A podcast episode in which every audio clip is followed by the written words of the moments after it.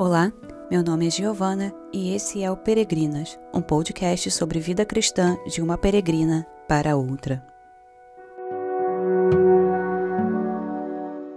Se você gosta de filmes ou livros de fantasia, com certeza já deve ter ouvido falar sobre a jornada do herói. A jornada do herói é uma estrutura que está presente em quase todas as histórias antigas, desde os mitos antigos até mesmo a narrativa bíblica. Essa teoria foi desenvolvida por um professor de literatura chamado Joseph Campbell, e ela também é conhecida como monomito. Mas o que exatamente é essa jornada do herói? É bem simples, é só pensar num filme de super-heróis como os da Marvel. Quando a história começa, o herói está vivendo no seu mundo normal, é a sua zona de conforto.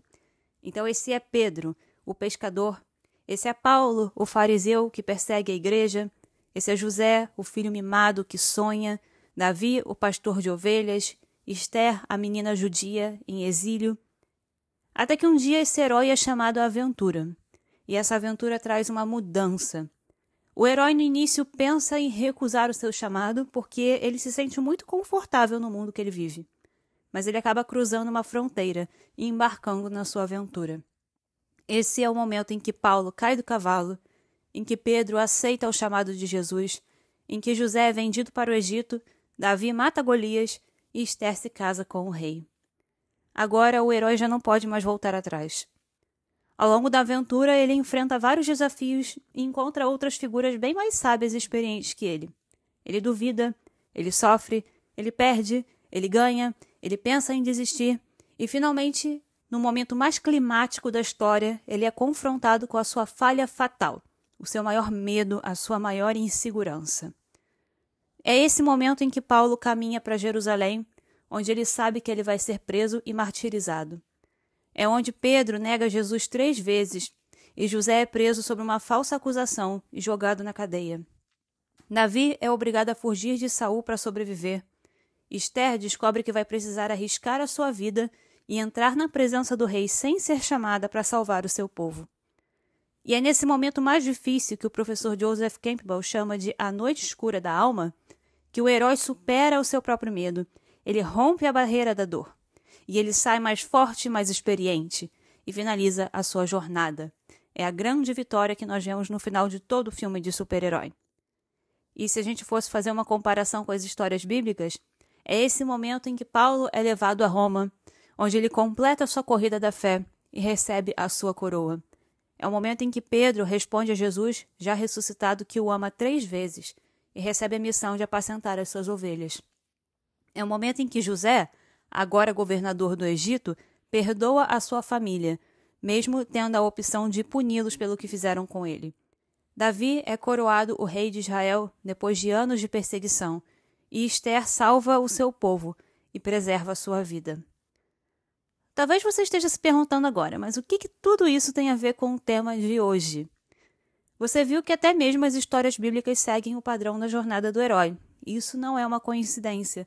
Na verdade, esse é um espelho da própria jornada do Calvário, onde Deus deixou a sua glória, veio ao mundo como homem, enfrentou desafios e dores, passou pelo sofrimento da cruz e ressuscitou ao terceiro dia.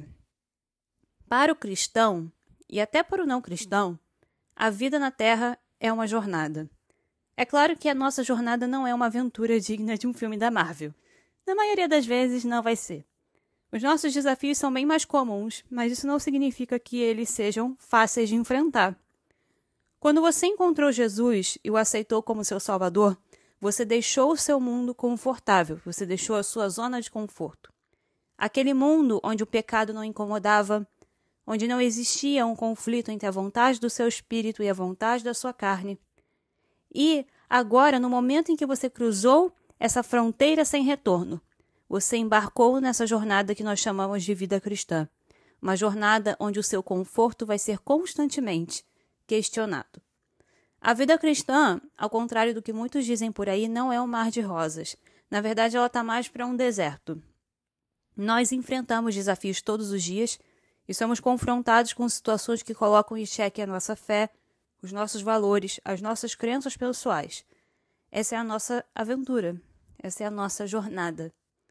Mas assim como Paulo enfrentou o martírio, Pedro enfrentou a sua própria covardice, José enfrentou a prisão e Jesus enfrentou a morte, chegam momentos em que nós somos forçados a confrontar aquilo que nos assombra. Os nossos fantasmas, por assim dizer. E o que exatamente são esses fantasmas? Para Paulo, o fantasma era a realidade da perseguição que ele mesmo trouxe aos cristãos quando era mais novo. Para Pedro, era a falha de caráter que ele tentava esconder atrás de atitudes corajosas, mas impensadas. Para José, era a humildade e o perdão em relação à sua família. Para Davi, era a obediência e a fidelidade que ele precisaria desenvolver como rei. Para Esther, era o desafio de colocar em risco a sua posição de privilégio e assumir uma identidade como mulher judia para salvar o seu povo. Para Jesus, era enfrentar a única coisa que não era dele, a cruz. Na jornada cristã existem duas opções: ou você caminha ou você para. Se você parar, você vai evitar muitos problemas. Mas você também vai perder todo o crescimento, todas as experiências e todas as bênçãos que vêm junto desses problemas. O céu, ele é o seu destino, mas a sua jornada vai estar incompleta, como alguém que vai fazer uma viagem, tem um problema no carro e precisa ser rebocado até o destino final. Você chegou, mas não foi exatamente uma conquista ou uma viagem prazerosa. Caminhar, por outro lado, é uma escolha muito mais difícil. Porque quando você escolhe caminhar, você está assumindo um risco o risco de ser confrontado, desafiado. Alguns desafios são fáceis, outros são muito mais difíceis. Mas todo cristão que caminha vai encontrar em algum momento da sua vida uma muralha, um obstáculo maior do que todos os outros que ele já encontrou. Essa é a sua cruz, a sua prisão, a sua entrada na presença do rei. Esse é o momento em que a pessoa que você era e todos os conceitos que você carregava no fundo do coração terão que morrer para dar lugar ao novo. Essa é a tal da noite da alma. O Deus meu, Deus meu, por que me abandonaste? Quem já passou por esse momento conhece o desespero de pensar que a sua jornada acabou por ali. Parece que Deus não está mais com você. Parece que tudo que você aprendeu na sua caminhada cristã foi jogado no lixo. Parece que a dor nunca vai acabar. Mas a boa notícia que o Calvário nos traz e que nós vemos na jornada dos heróis da fé é que se cruzarmos esse limiar, vamos alcançar algo novo, algo muito maior do que já experimentamos. E nesse episódio eu quero te mostrar, primeiro, que é possível passar por grandes momentos de sofrimento, e segundo, que existe vida além da dor. Então pega a sua Bíblia, o seu café e vamos embarcar nessa jornada no último episódio da série Miopias da alma.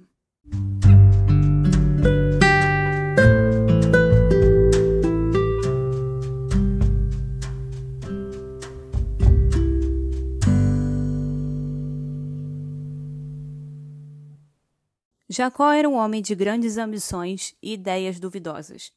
Seu nome significava suplantador, aquele que usurpa, que engana, que consegue vantagem sobre os outros.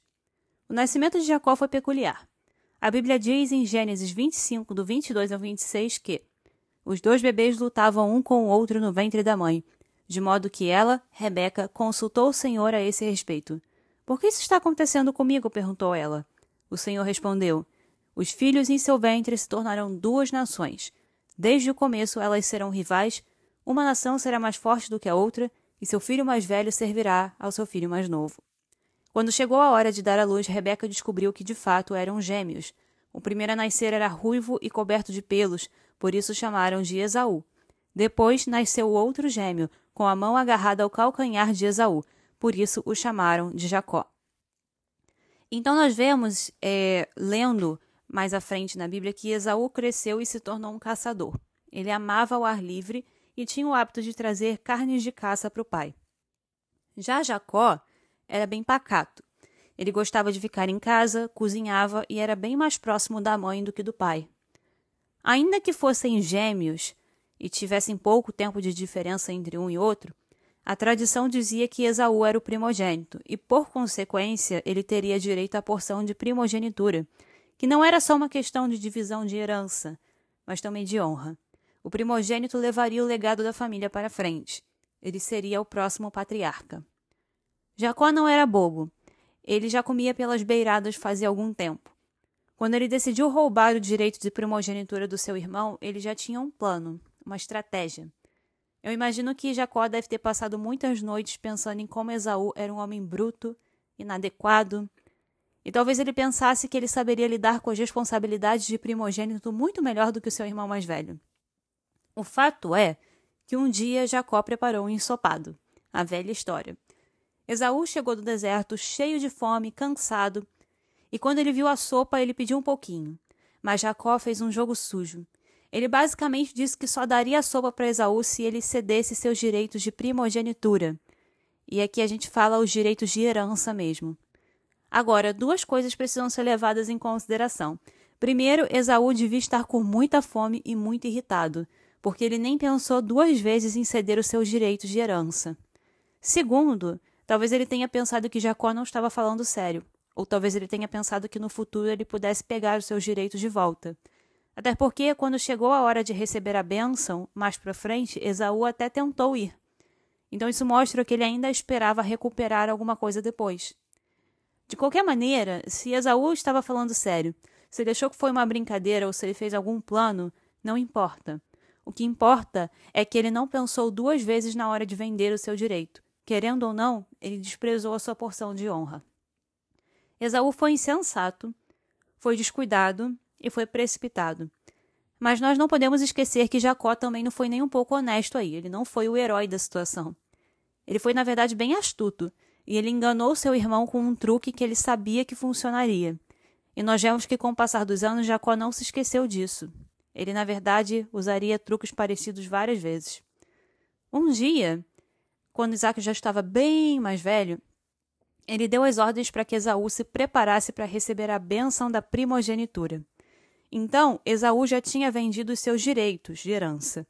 Mas agora era a hora da bênção, e a bênção era importante, muito importante nesse período.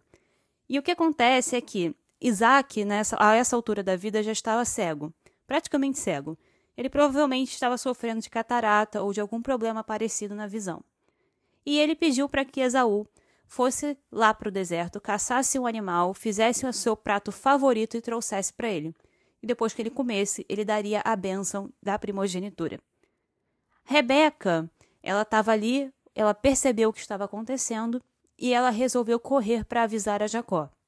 Lembrando que Rebeca era muito mais próxima de Jacó do que de Esaú. Então, olha a ideia que ela traz para o filho. Ela manda que Jacó pegue dois cabritos do rebanho e que ela prepare a comida favorita de Isaac. Depois, ela pega as roupas de Esaú, manda que Jacó vista, e ela usa os pelos dos cabritos que ela mesma matou para poder cobrir os braços de Jacó, porque Esaú era muito mais peludo. Jacó faz conforme a sua mãe manda, e, tendo feito o prato favorito de Isaac, vestido as roupas de Esaú, ele vai à presença do seu pai e recebe a sua bênção. Do orvalho do céu e da riqueza da terra, Deus lhe conceda fartas colheitas de cereais e vinho novo de sobra. Que muitas nações o sirvam e se curvem à sua frente. Que você seja senhor de seus irmãos, e os filhos de sua mãe se curvem à sua frente. Todos os que o amaldiçoarem serão amaldiçoados, e todos os que o abençoarem serão abençoados. Essa era a bênção reservada a Esaú, mas Jacó chega antes e pega para ele. Então, logo depois, Esaú volta do deserto com o animal que ele caçou. Ele vai lá, faz a comida preferida do pai, e quando ele chega para receber a bênção, ele descobre que Jacó passou a perna nele. Ele fica com muita raiva e ele implora ao seu pai por alguma bênção, mesmo que já não seja mais a bênção da primogenitura. E o que Isaac dá para Esaú é o seguinte: Você viverá longe das riquezas da terra e longe do orvalho do alto céu. Viverá por sua espada e servirá seu irmão. Quando, porém, conseguir se libertar, sacudirá do pescoço esse jugo. Naquele dia em diante, Esaú passou a odiar Jacó. E vamos combinar, ele tinha motivos para isso. O plano dele era bem simples. Esaú iria se dar bem com seu irmão, entre muitas aspas, enquanto seu pai estivesse vivo. Mas no momento em que Isaac morresse, Esaú mataria Jacó. Rebeca fica sabendo disso e ela resolve então arrumar um esquema para mandar Jacó para a casa do tio dele, Labão. E Jacó foge. Durante essa fuga, ele tem uma experiência com Deus que nós falamos muito, que é a da escada. Então ele passa a noite no campo aberto, usa uma pedra de travesseiro, certamente não devia ser nada confortável, e ali ele tem um sonho. A Bíblia diz o seguinte: Enquanto dormia, sonhou com uma escada que ia da terra ao céu e viu os anjos de Deus que subiam e desciam pela escada. No topo da escada estava o Senhor, que lhe disse: Eu sou o Senhor, o Deus de seu avô Abraão e o Deus de seu pai Isaque. A terra na qual você está deitado lhe pertence. Eu a darei a você e a seus descendentes. Seus descendentes serão tão numerosos quanto o pó da terra. Eles se espalharão por todas as direções, leste e oeste, norte e sul e todas as famílias da terra serão abençoadas por seu intermédio e de sua descendência. Além disso, estarei com você e o protegerei onde quer que vá. Um dia trarei você de volta a esta terra. Não o deixarei enquanto não tiver terminado de lhe dar tudo o que prometi. Então Jacó acordou e disse: Certamente o Senhor está nesse lugar, e eu não havia percebido. Contudo, também teve medo e disse: Como é temível este lugar! Não é outro senão a casa de Deus, é a porta para os céus. Na manhã seguinte, Jacó se levantou bem cedo, pegou a pedra na qual havia descansado a cabeça, colocou-a em pé como coluna memorial e derramou azeite de oliva sobre ela. Chamou o lugar de Betel, embora anteriormente se chamasse Luz. Então, uma vez tendo recebido a sua bênção de primogenitura, Jacó tem o seu encontro com Deus, nessa fuga que ele faz. A mesma promessa que foi feita ao seu pai, Isaque, e ao seu avô, Abraão, é feita a ele. Mas para que ele assuma o seu lugar no plano de Deus, para que ele possa participar desse plano grande que Deus tem para a humanidade, Jacó precisa mudar. Ele precisa ser ensinado. E a partir desse momento a vida dele vira de cabeça para baixo. A primeira coisa que acontece é que Jacó chega nas terras do seu tio Labão. Chegando lá, ele se apaixona perdidamente por Raquel, que era sua prima, Lembrando que naquela época não só era normal você se casar dentro da mesma família, como também era o ideal. Abraão casou dentro da mesma família, Isaac também, por aí vai. Jacó ele propõe trabalhar sete anos pela mão de Raquel. E ele trabalha os sete anos para o seu tio. Chega ao casamento, aquele momento lindo, e Jacó descobre que ele se casou com Lia, a irmã mais velha. E aí vemos Jacó, o enganador, ser enganado pela primeira vez. Então Jacó perguntou a Labão: O que o senhor fez comigo? Trabalhei sete anos por Raquel, porque o senhor me enganou? Labão respondeu: Aqui não é costume casar a filha mais nova antes da mais velha. Espere, contudo, até terminar a semana de núpcias e eu também lhe entregarei Raquel, desde que você prometa trabalhar mais sete anos para mim.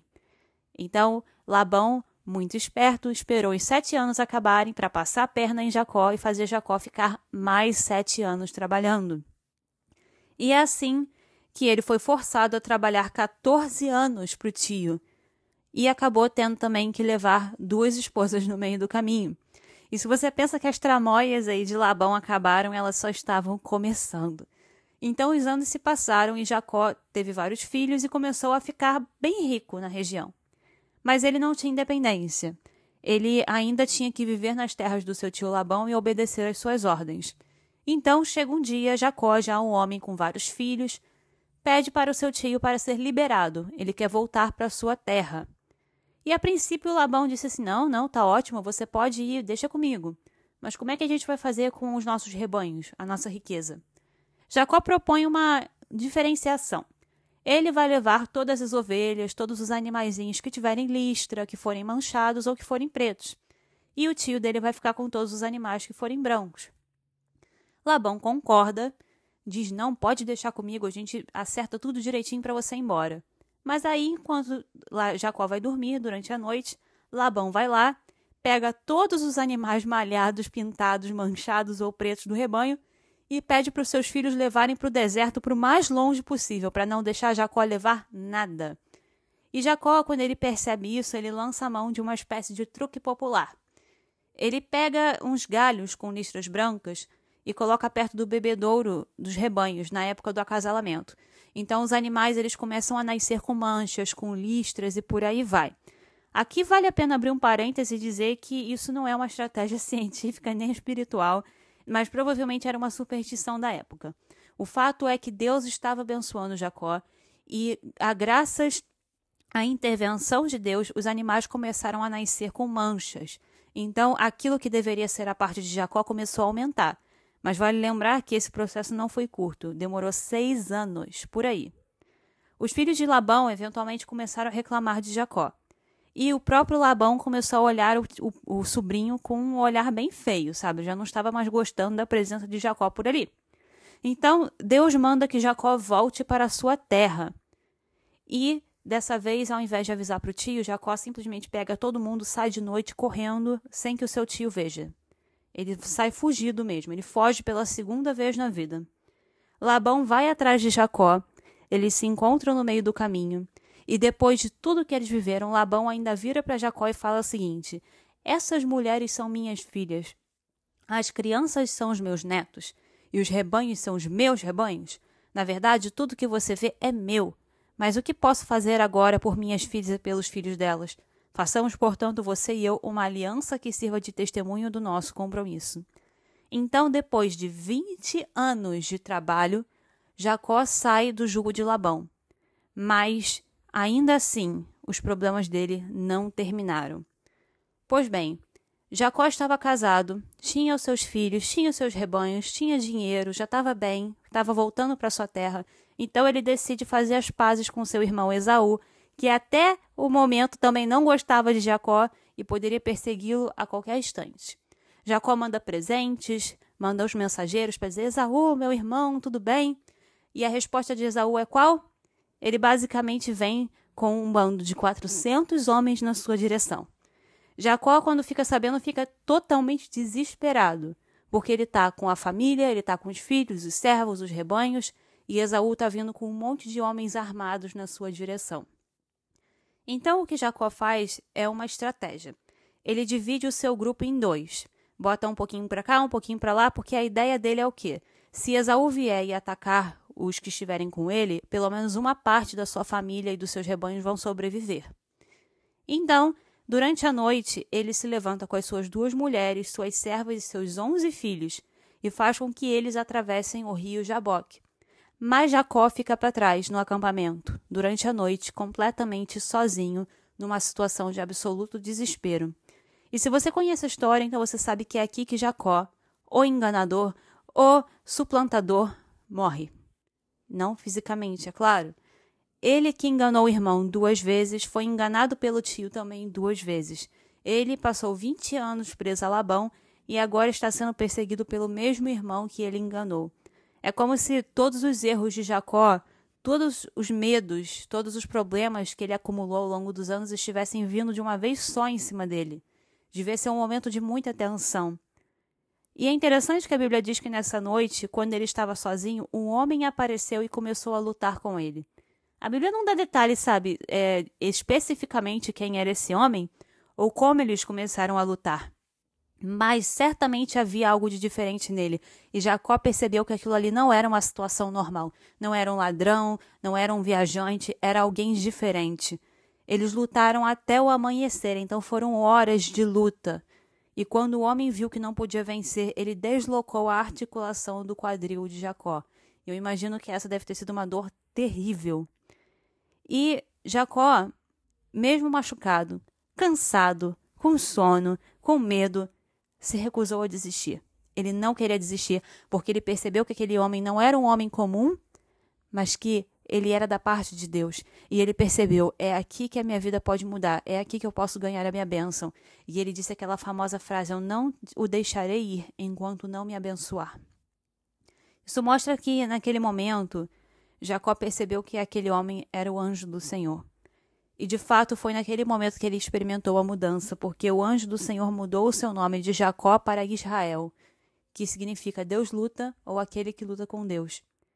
E aquele lugar passou a se chamar Peniel, a face de Deus. Jacó vai embora abençoado, mas vai embora mancando, porque ele ainda estava com o quadril deslocado. A partir daquele momento, a vida de Jacó muda. É, ele se reconcilia com Esaú, tem uma longa história depois disso, você pode conferir na Bíblia também como isso acontece. Ele volta para Betel, e a partir daí a Bíblia segue para narrar a história do seu filho, José, que nós estudamos inclusive nos episódios anteriores. O importante é que aquele Jacó, que enganou o irmão, que enganou o pai, que era aquele que dava sempre um jeitinho nas coisas, ele já não é mais o mesmo. as sequelas da sua luta permaneceram. Eu tenho muitas, é, eu tenho muita dúvida de que Jacó tenha se recuperado rapidamente de um deslocamento do quadril. Os 20 anos que foram perdidos sobre o jugo de Labão nunca foram recuperados. O casamento com Lia e os problemas e as disputas entre os filhos das suas esposas, porque a família de Jacó foi uma família problemática, bem, acabou ficando pelo meio do caminho. Jacó precisava de mudança. Essa mudança veio mas essa mudança custou muito sofrimento e custou mudanças irreparáveis na sua vida. Além da dor, havia uma promessa. Além daquele momento de dor, havia uma descendência que deveria chegar até o Messias. Além da dor, havia um novo nome, uma nova maturidade e o conhecimento da face de Deus. Jacó jamais seria Israel se ele não tivesse lutado no Jaboque, se ele não tivesse saído machucado, mas vitorioso. Esse foi o preço da maturidade.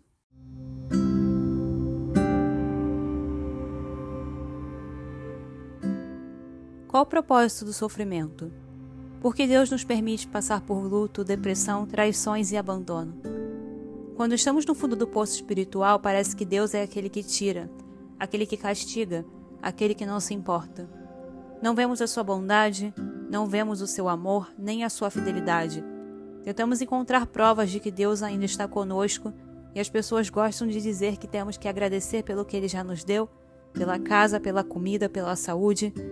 Mas a verdade é que muitas das vezes nós agradecemos porque nos sentimos na obrigação de agradecer, como se estivéssemos tentando conquistar a confiança de Deus para que Ele tenha pena de nós e nos abençoe.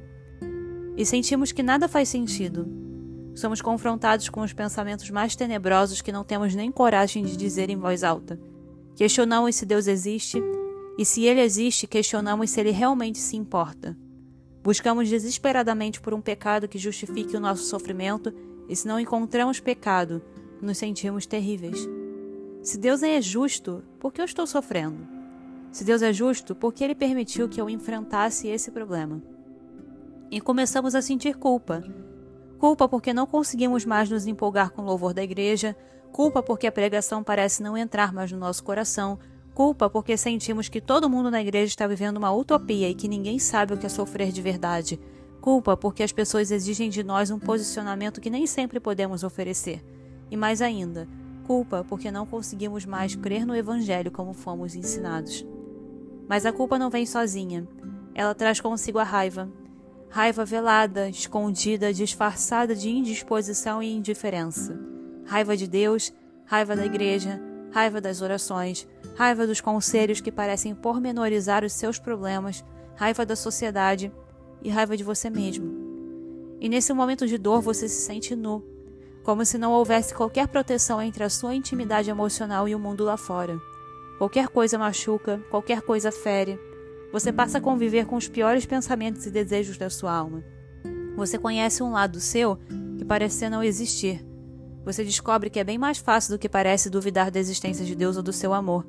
E todos aqueles discursos de fé parecem uma fantasia, uma coisa que não se aplica ao mundo real, à sua vida. Esse é um momento de dor. Esse é o momento onde você se encontra mais vulnerável emocionalmente, espiritualmente e até fisicamente. Esse é o momento em que você se deixa se você deixar por um minuto a mão de Deus, você se afoga. Esse também é o momento em que todas as sugestões possíveis virão para te tirar da presença de Deus. Surgem pensamentos de suicídio que nunca existiram antes.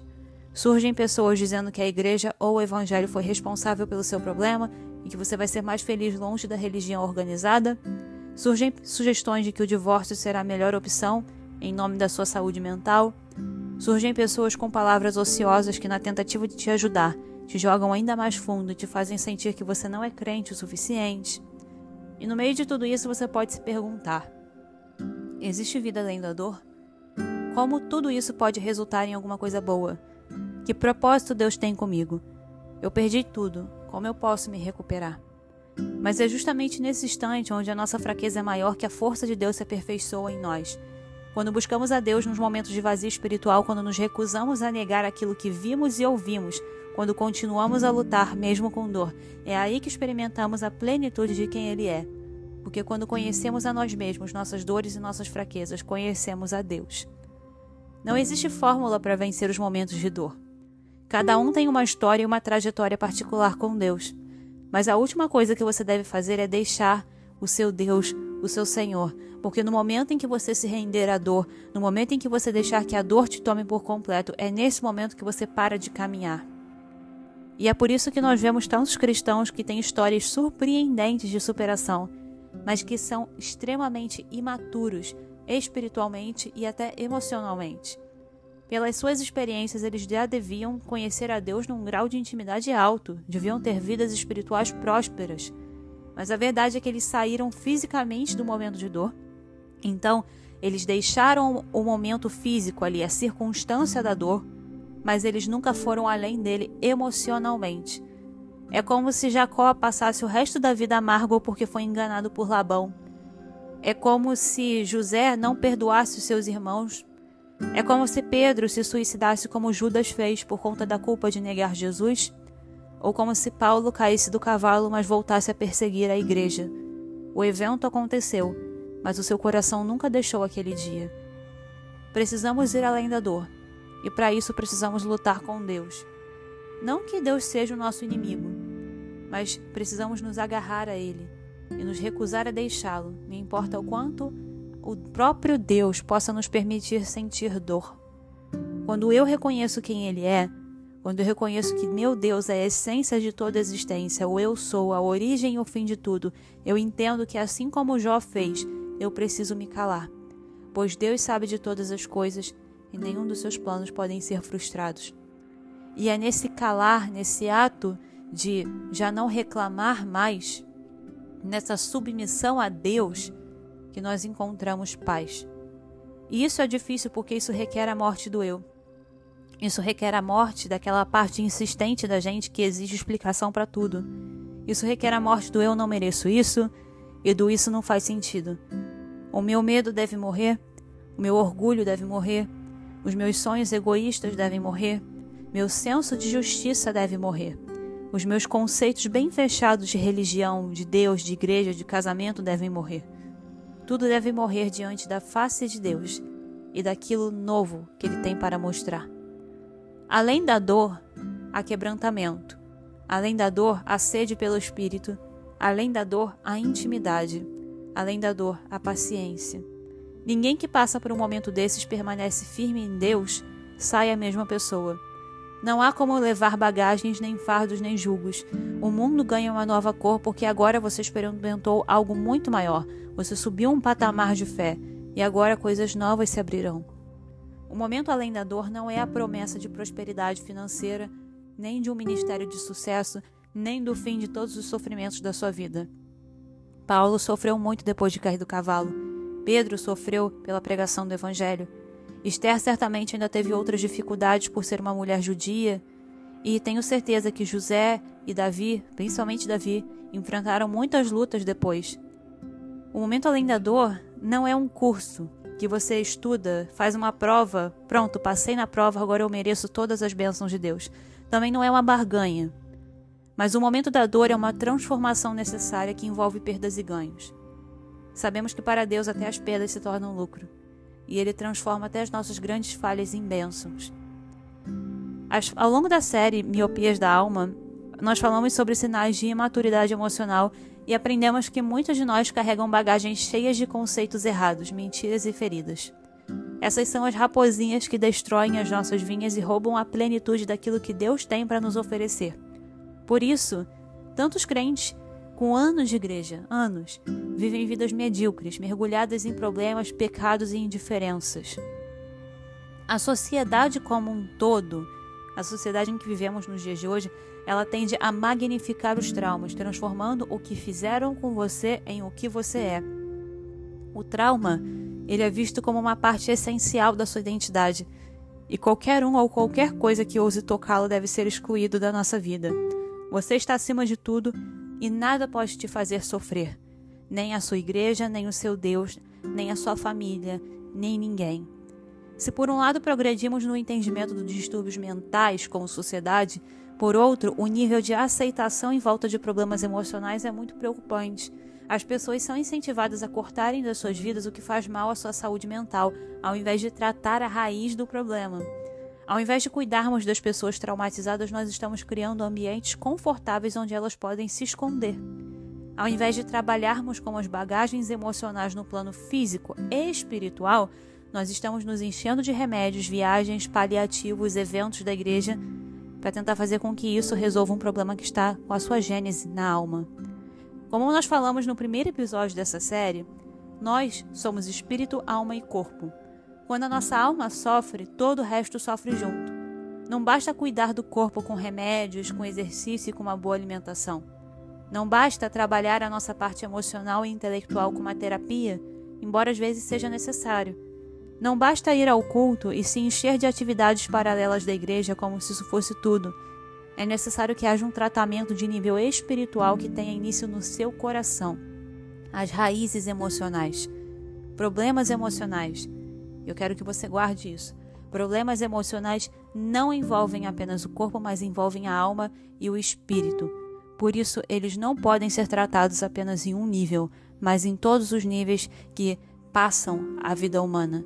E o que eu desejo que você tire de tudo isso é que, se ao longo dessa série, ouvindo aqui os exemplos que eu elenquei, ou até lendo o livro que eu recomendei, o Espiritualidade Emocionalmente Saudável, se você percebeu que você tem um problema, uma situação mal resolvida, ou se você está simplesmente passando por um momento muito difícil, esse momento da dor, se assim como Jacó você sente que você está lutando com Deus e parece que essa luta não tem fim, você pode ainda encontrar esperança. E é claro, a esperança pode vir até um pouco devagar. Você pode correr ou caminhar, você pode andar bem devagarinho, mas o que você não pode fazer nesse momento é parar. Quem para não vai para lugar nenhum. Quem para não cresce. E quem para vive todo dia a mesma dor, o mesmo trauma. Para você se mover desse momento, tanto fisicamente quanto até espiritualmente, emocionalmente, para que você se torne capaz de se tornar uma pessoa mais madura, para que você conheça mais o seu Deus, você precisa lutar. Você precisa lutar com o Senhor. E esse é o convite que ele te faz hoje. O convite de Deus é o que? Lute comigo. Levante da cama, levante da melancolia, levante do seu medo, recuse as sugestões do diabo e caminhe. Enquanto você fizer de Deus o seu oponente, enquanto você fizer de Deus o seu inimigo, aquele que fecha as portas, aquele que não se importa, aquele que não vê, então você nunca vai conseguir caminhar ou vencer. Mas a partir do momento em que você entender que nessa luta que você está vivendo, o seu maior aliado não é nem você mesmo, é Deus, aí sim a sua perspectiva vai mudar. Quando você se agarrar a Deus, quando você se recusar a deixá-lo, quando você orar quando não tiver vontade e for à igreja mesmo nos dias em que faltar ânimo, quando você se recusar a abandonar os seus princípios de fé e não fizer concessões ao mundo. É nesse momento que você vai encontrar, então, a plenitude daquilo que Deus quer te mostrar. Lute até que a sua bênção venha, mesmo que isso signifique aguentar a dor por uma noite, por uma semana, por alguns meses ou até por anos. Seja flexível, aceite morrer para si mesmo, aceite ser questionado, aceite ser mudado, aceite ter seus sonhos alterados. Então, aí sim, Deus vai te mostrar uma nova face, como ele mostrou para Jacó: a face do amor, a face da maturidade, a face do compromisso. A vida além da dor. Mas essa vida é, acima de tudo, uma vida crucificada.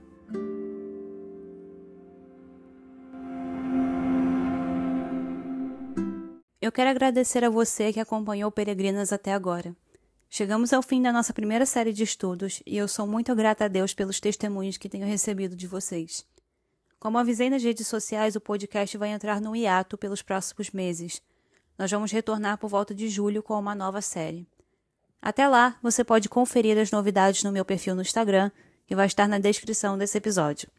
Eu desejo que você possa ser uma mulher ou um homem emocionalmente e espiritualmente maduro. Que Deus te abençoe nesse dia. Até mais.